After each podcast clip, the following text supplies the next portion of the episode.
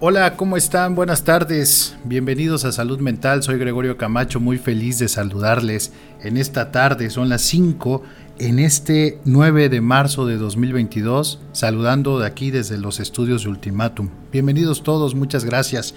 Gracias a los que se van a conectar a través del live en Facebook, a los que nos van a escuchar en modalidad de podcast y todos aquellos que siempre se suman con sus buenos comentarios, saben que los leemos todos. Agradezco mucho al equipo de Ultimatum y a cada una de las personas que se van a integrar a esta transmisión. Ya lo sabes, soy el psicólogo Gregorio Camacho y llevamos ya casi dos años hablando de temas de salud mental. La siguiente semana es nuestro segundo aniversario y hemos transmitido sin parar semana a semana desde el 2020 y estamos muy contentos porque Ultimatum ha hecho posible esta oportunidad y hemos llegado a espacios inimaginables y a países también que no pensábamos impactar. Decíamos la semana pasada que nos escuchan en muchos lugares de Sudamérica, pero también nos escuchan en Europa y eso es muy feliz y estamos muy contentos de llegar hasta estos lugares que personalmente nunca imaginé que llegáramos. Bienvenidos todos. Usted que vive en Chiapas, usted que vive en Tuxtla, que es parte de este bellísimo estado que compartimos, sea bienvenido. Vamos a hablar de un tema muy importante en esta tarde. ¿Sabía usted que de acuerdo a las estadísticas, México está muy mal parado en cuestión de abuso infantil? Según esto, la estadística de abuso infantil en México durante 2020 ocurrió en un 41% de los delitos sexuales. Cada año, más de 4 millones y medio de niñas y niños son víctimas de abuso sexual en México. Entre los países que integran la Organización para la Cooperación y Desarrollo Económico, OCDE, México ocupa el primer lugar de violencia física, abuso sexual y homicidios en menores de 14 años. Esto es gravísimo. Esto nos coloca en una situación desfavorable y de riesgo para las poblaciones infantiles. Si estamos hablando que las estadísticas son grandísimas y que cada año ocurren 4 millones, ¿cuántos niños hay en México? ¿A cuánto equivale este porcentaje? de 10 niños, 5 sufren abuso. De esos 5 solo denuncia uno o no denuncia a ninguno por una percepción de justicia que no favorece a las víctimas. ¿Qué será? ¿O estamos hablando de otros procesos que se entrelazan en esta situación? Uno de ellos puede ser el simple hecho de que las familias encubren al agresor. Uno de ellos puede ser que son las propias familias las que se encargan de cubrir al agresor de esa niña o de ese niño en casa. Quizás usted ha escuchado esta historia y pensará que es muy difícil hablar de estos temas porque guardan una relación simbólica con los vínculos matrimoniales o de pareja que existen en las familias mexicanas. Seguramente usted ha escuchado que hubo un caso de una personita que fue acosada por alguien y algún miembro de la familia, pero no denunciaron por el simple hecho de ese lazo afectivo que hay entre el agresor y el tutor de ese niño o niña. ¿En qué momento comenzamos a poner sobre una balanza que equivale más quedar bien o permanecer o prevalecer en un vínculo a la integridad de mi hijo o mi hija. ¿En qué momento priorizamos la relación o el vínculo familiar para no llegar hasta las instancias de justicia para buscar que ese delito se castigue? muchas discusiones hay sobre estos temas, pero la realidad es que necesitamos abordarlo porque son temas que nadie quiere hablar, todos quieren tocarlo con pincitas. Más allá de la estructura objetiva con las que estos temas deben manejarse, a veces no quieren hablarse porque son temas que incomodan a muchas familias que pasan o han pasado por esto. Algunos dicen que se da con mayor frecuencia cuando hay un padrastro como tal, pero esto no depende de un vínculo, esto es falso, porque hay personas que hacen esta función y la hacen de forma excelente, lo hacen de forma respetuosa. Esto tiene que ver con el tipo de persona que hay en las familias, con esta brecha generacional que se ha repetido de generación en generación en temas de abuso. Ese abuelo que abusa de sus nietos pudo ser en algún momento víctima de alguien más del círculo de su familia que abusó sexualmente de él. Y es una repetición generacional porque de víctima pasamos a ser victimarios. Porque de víctima nos convertimos en, eh, en ejecutores de ese tipo de acciones. Algunas personas se escandalizan cuando ven a dos niños eh, con estos llamados juegos presexuales en la infancia que guardan relación más con un tema de curiosidad que con el debido asesoramiento de la familia y de los tutores, esto no va a representar un malestar patológico. El conflicto inicia cuando normalizamos ese tipo de conductas. Hablábamos la, siguiente, la semana pasada de esta exposición al material pornográfico que hay en redes, que hay en internet, que los chicos y chicas pueden encontrar en la web. El conflicto de esto es que no estamos adentrándonos a identificar que es en la propia familia donde se comienzan a gestar este tipo de procesos. ¿Confía usted al 100% en ese cuidador, en ese vecino al que usted encarga a sus hijos? ¿Confía usted al 100% en ese hermano que se ofrece a cuidar a sus hijos porque usted no tiene oportunidad de verlos una jornada laboral? Y podríamos mencionar maestros, podríamos mencionar todas las profesiones. Aquí la situación es, ¿qué pasa? Porque un tema de, de comunicación sí es, por supuesto, es un tema de comunicación desde luego, que si padres y madres hablan con sus hijos y, tocan este tema y lo abordan y sobre todo crean lazos de confianza hacia el niño, por supuesto que va a haber una comunicación directa de ese chico hacia los padres. ¿Quién los tocó? ¿Quién les insinuó? ¿Quién les comentó? El conflicto sabe que es que nosotros vulnerabilizamos a nuestros hijos desde casa. ¿Cómo? Con el ambiente que le ofrecemos.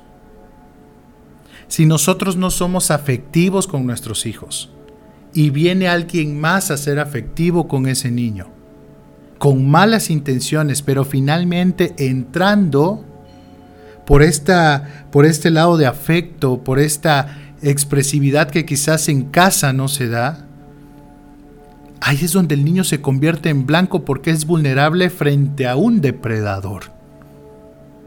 Porque déjeme decirle que el perfil de aquel que es abusador no es una persona que se muestra mala con los menores, por el contrario, es el que está más interesado en estar con los menores. Es el que está más interesado en acercarse a ellos. Son abuelos, son tíos, son primos, son vecinos, son cuidadores. Están ahí y son lobos disfrazados de ovejas, dispuestos a devorar aquellas personitas que sean vulnerables. Necesitamos hacer justicia. Necesitamos levantar la voz. Este tipo de situaciones ya no pueden ocurrir en México. ¿Por qué las hemos permitido tanto? Sencillamente porque hay familias que priorizan una relación conyugal a la vida de sus hijos.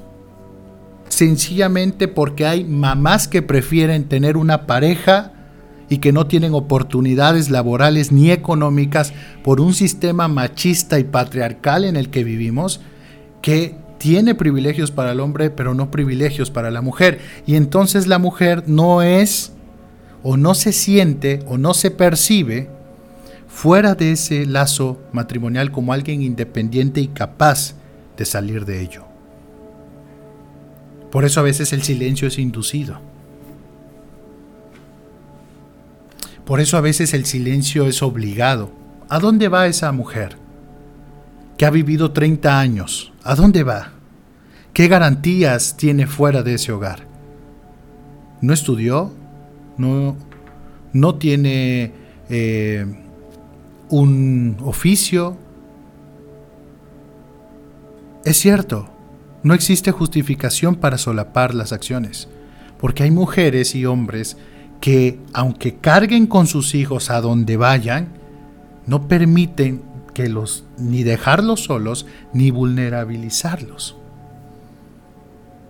No vulnerarlos. Desafortunadamente nos encontramos ante muchas situaciones que nos llenan y nos crean un temor a fracasar, pero pasamos por la vida de nuestros hijos, estamos pasando encima de ellos. ¿Cuántas niñas han sido obligadas a callarse solo porque mamá quiere seguir con esa pareja? ¿Cuántas niñas han sido obligadas a callarse solo porque mamá o papá no quiere pelearse con su papá, con su hermano, porque ¿qué va a decir la familia? ¿Cuántas vidas se han marcado por esto? ¿Cuántos procesos negativos se dan en la vida de estas personas? Y nos parece grotesco que lo hablemos y no nos gusta que nos mencionen y no nos gusta el tono, porque a veces nos ofende más lo que nos dice alguien a lo que vivimos en la realidad tan cruda que percibimos diariamente en México. ¿Usted qué opina? ¿Usted qué piensa sobre lo que estamos hablando? ¿Qué, qué tendría que hacer una persona?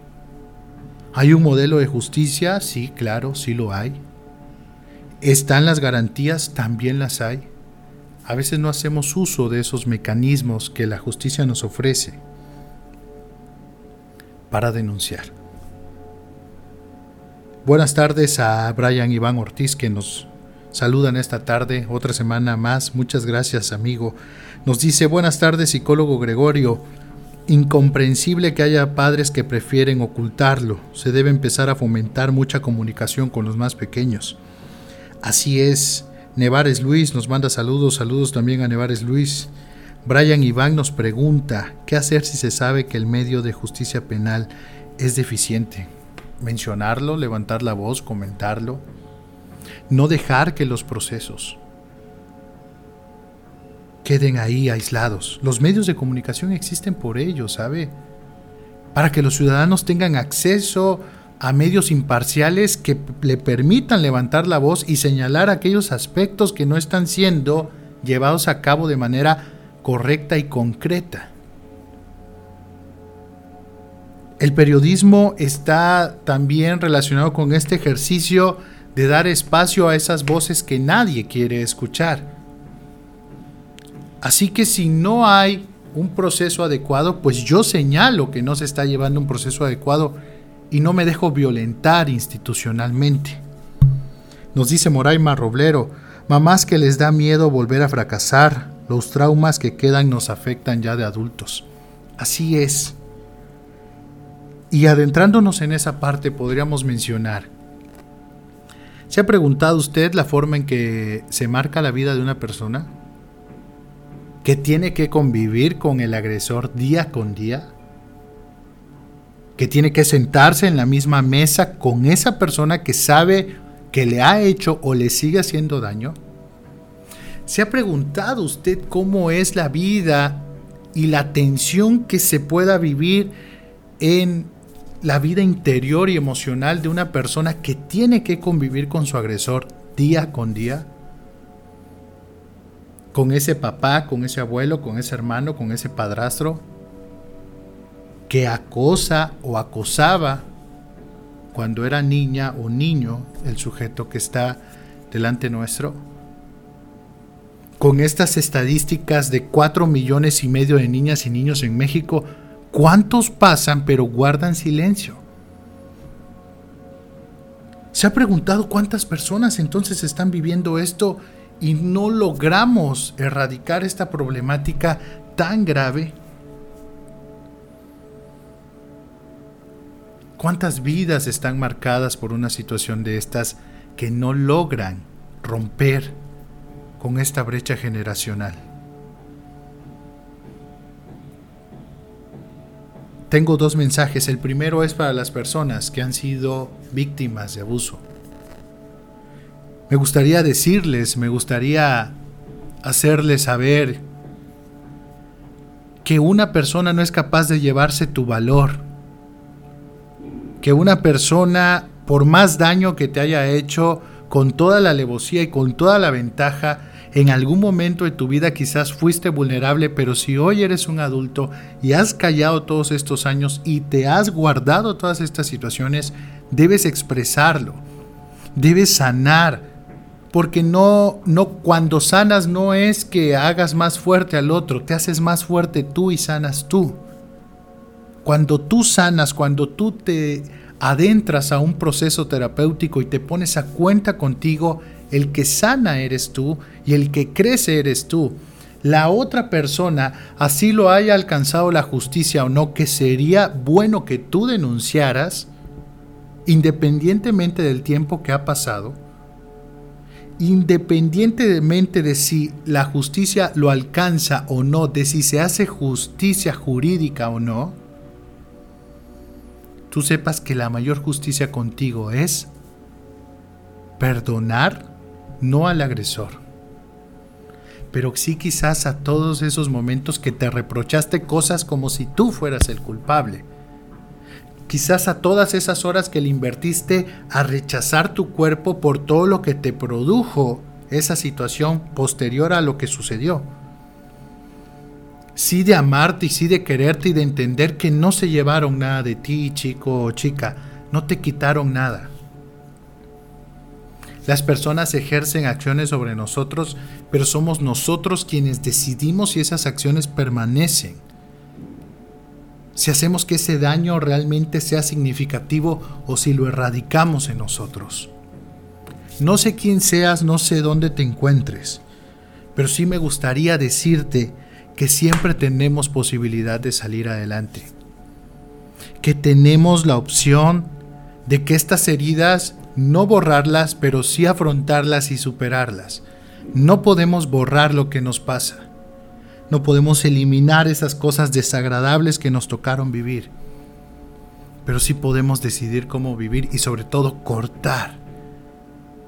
Porque no se trata y no se vale que tu chico o tu chica, por el daño que recibiste, te conviertas en un victimario y le hagas daño a alguien más.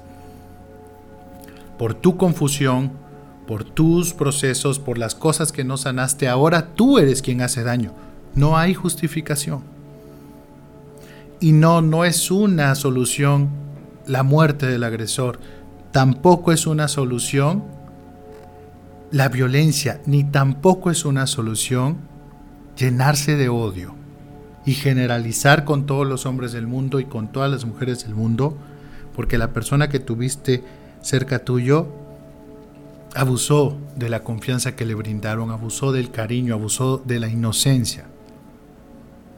Porque cuando hay un abuso no solo es el abuso a, la víctima, sino a todo el sistema de la familia. A los padres que encargan a sus hijos a los padres que confían en ese abuelo, en esa abuela, en ese tío, en esa pareja. Yo creo que nosotros podemos implementar nuevas herramientas que nos hagan que mi hijo sepa y confíe en mí, sepa que tiene un papá que lo respalda, una mamá que lo respalda. ¿Cómo hacerlo? ¿Cómo hacer que mi hijo confíe en mí? Primero que nada, no le enseñas a guardar secretos a sus hijos.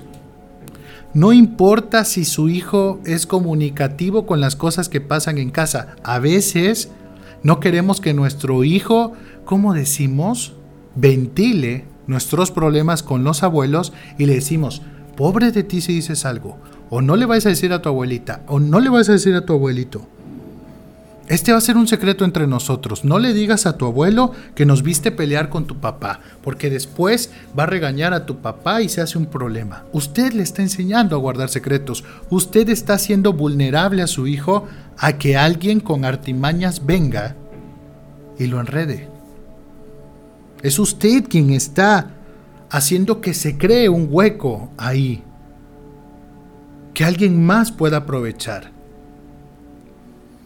son los propios papás que establecen alianzas para nada sanas con los hijos que terminan vulnerando al chico y volviéndolo un blanco de un agresor. Aquellos papás que eh, utilizan el estímulo recompensa. Si haces algo bien, aquí te va este premio. Si haces algo mal, aquí te va este castigo. ¿Por qué tenemos que especificar esas cosas? porque los agresores así actúan.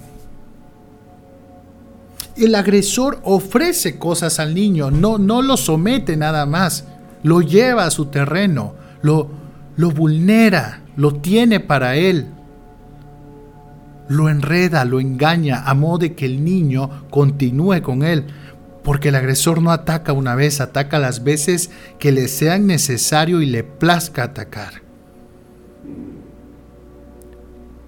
Por eso nosotros debemos establecer buenos canales de comunicación en la familia, para que esos agresores dejen de existir, dejen de estar.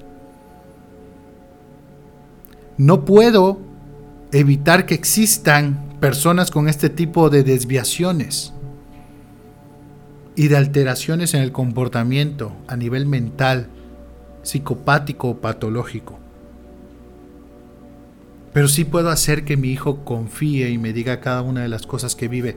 Si alguien lo ve mal, si alguien le insinúa cosas, si alguien le ofrece cosas, que mi hijo sepa que conmigo encuentra una escucha sin juzgarlo, sin hacerle a él culpable, como en muchos casos ocurre.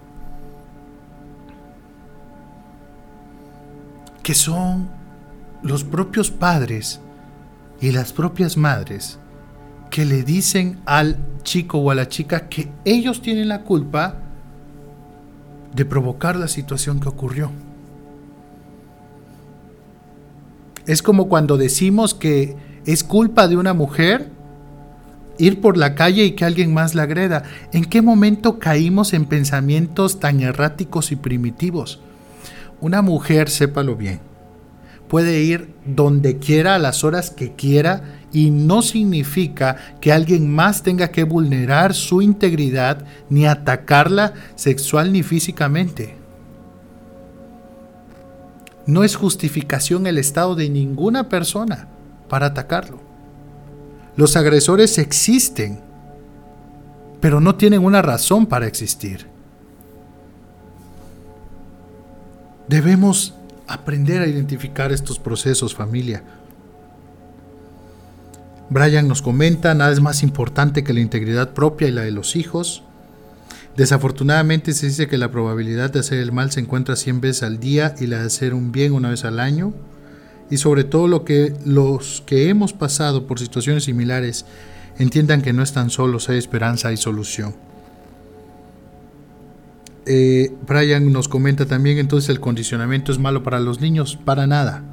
Es un modelo efectivo en muchas instituciones escolares, pero tenemos que especificarlo.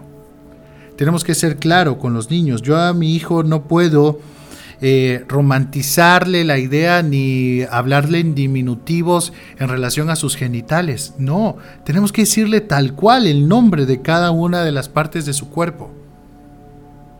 Mi hijo no tiene que relacionar cierta área de su cuerpo con un juego que alguien más aproveche. Mi hija no tiene que eh, entender, ni relacionar, ni vincular para nada que un área específica de su cuerpo está ligada a situaciones chistosas y que alguien más puede aprovechar para jugar. Para nada. Mi hija debe saber cómo se llaman las partes de su cuerpo y debe entenderlas y debe sobre todo tener algo claro, que nadie puede tocar esas partes. Hasta uno mismo como papá o como mamá debemos ser cuidadosos a la hora que tocamos a nuestros hijos. cuando les cambiamos el pañalito, cuando los llevamos al baño. En estimulación temprana se enseña que debemos pedir este acceso al niño, de forma que el niño entienda que hay un cuidador que tiene acceso en una etapa de su vida nada más, pero nadie más puede llegar y vulnerar esa situación o ese cuerpo. Son los padres quienes están a cargo de la integridad física y emocional del niño en sus primeros años. No nos equivoquemos. ¿Cuándo van a bajar estos cuatro millones y medio de niñas y niños que son víctimas de abuso sexual en México? El día que denunciemos. El día que dejemos de priorizar a la familia, al abuelo, al tío, al primo, a la pareja por encima de nuestros hijos. El día que dejemos de hacer callar a las niñas y a los niños para que no nos pongan en mal y no sepan los demás que somos pésimos padres. ¿No cree que es mejor acompañar y darle seguimiento a un proceso que silenciar a su hijo? Piénselo. Si usted está pasando por una situación de estas, si usted o alguien más ha pasado por una situación de estas y desea llevar un proceso terapéutico, y desea llevar un proceso de atención psicológica y desea llevar un proceso de sanación, estamos para servirle. Necesita usted y su familiar integrarse a un proceso no para ser juzgado, ¿sabe? Esta tarde no fue un enjuiciamiento a los padres, un enjuiciamiento a las familias, pero tenemos que señalar los puntos que nadie quiere hablar. Y tenemos que señalar aquellos aspectos que no se tocan en la familia o que no se dicen por temor a la vergüenza que genera esta situación. Si usted es hermano, hermana, abuelo o abuela o papá de alguien que sospecha que está pasando por un tema de abuso, denuncie. Hay programas en las fiscalías, en las secretarías de la mujer, que ayudan a, estos, a este proceso de acompañamiento. Hay fundaciones como Granito de Arena que acompañan y dan seguimiento y tratamiento a niños que han sido y personas que han sido víctimas de abuso sexual. Debemos atender este tipo de problemáticas y no quedarnos. Usted puede hacer la diferencia. Usted puede tener un proceso de acompañamiento profesional Recuerde que estoy para servirle. En la 14 Norte Oriente número 590 de aquí de Tuxtla Gutiérrez, Chiapas. Pero si usted es de otra ciudad, si usted es de otro de otra latitud, de otro estado, de otro país, podemos también atenderle con estas nuevas herramientas que hay como Google Meet o Zoom y llevar una atención psicológica a distancia. Tenemos un espacio para usted, dése la oportunidad de vivirlo. No para ser juzgada, no para ser juzgado, sino para ser acompañada, para poderle brindar esa escucha que quizás usted lleva años necesitando y que no se ha atrevido a hacerlo, por miedo a ser juzgada, juzgado, señalada o etiquetada o etiquetado. Dese la oportunidad, sin estigmas, sin etiquetas, con profesionalismo y objetividad. Soy Gregorio Camacho, esto es Salud Mental. Gracias a todos los que se conectaron en esta tarde, gracias a los que van a ver el programa, a los que nos van a escuchar en Spotify y las plataformas como Apple Podcast, Google Podcast y demás. Les agradezco muchísimo por lo que cada día hacen por nosotros. Deje su comentario, mándenos saludos aunque este programa ya haya terminado.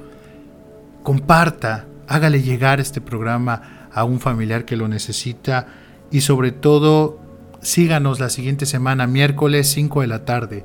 Media hora de su tiempo basta para escuchar temas de salud mental una vez a la semana. Acuda este siguiente miércoles 5 de la tarde desde su teléfono, desde donde usted se encuentre, para hablar de diversos temas. Vamos a celebrar nuestro segundo aniversario y vamos a tirar la casa por la ventana porque tenemos que celebrar que llevamos ya dos años aquí en Ultimatum, transmitiendo semana a semana salud mental. Gracias a todos los que en esta tarde estuvieron con nosotros. Agradezco al equipo de producción por toda su participación y a cada uno de ustedes por sus amables comentarios. Gracias Brian, gracias Moraima, Gracias Nevares Luis, gracias Laura, Alex Camacho, a todos los que nos sintonizaron en esta tarde. Reciban un abrazo enorme. Que les vaya de lo mejor y ahí están los datos de mi consultorio y mi página de Facebook, psicólogo Gregorio Camacho. Estoy para servirles. Nos vemos la siguiente semana. Bye.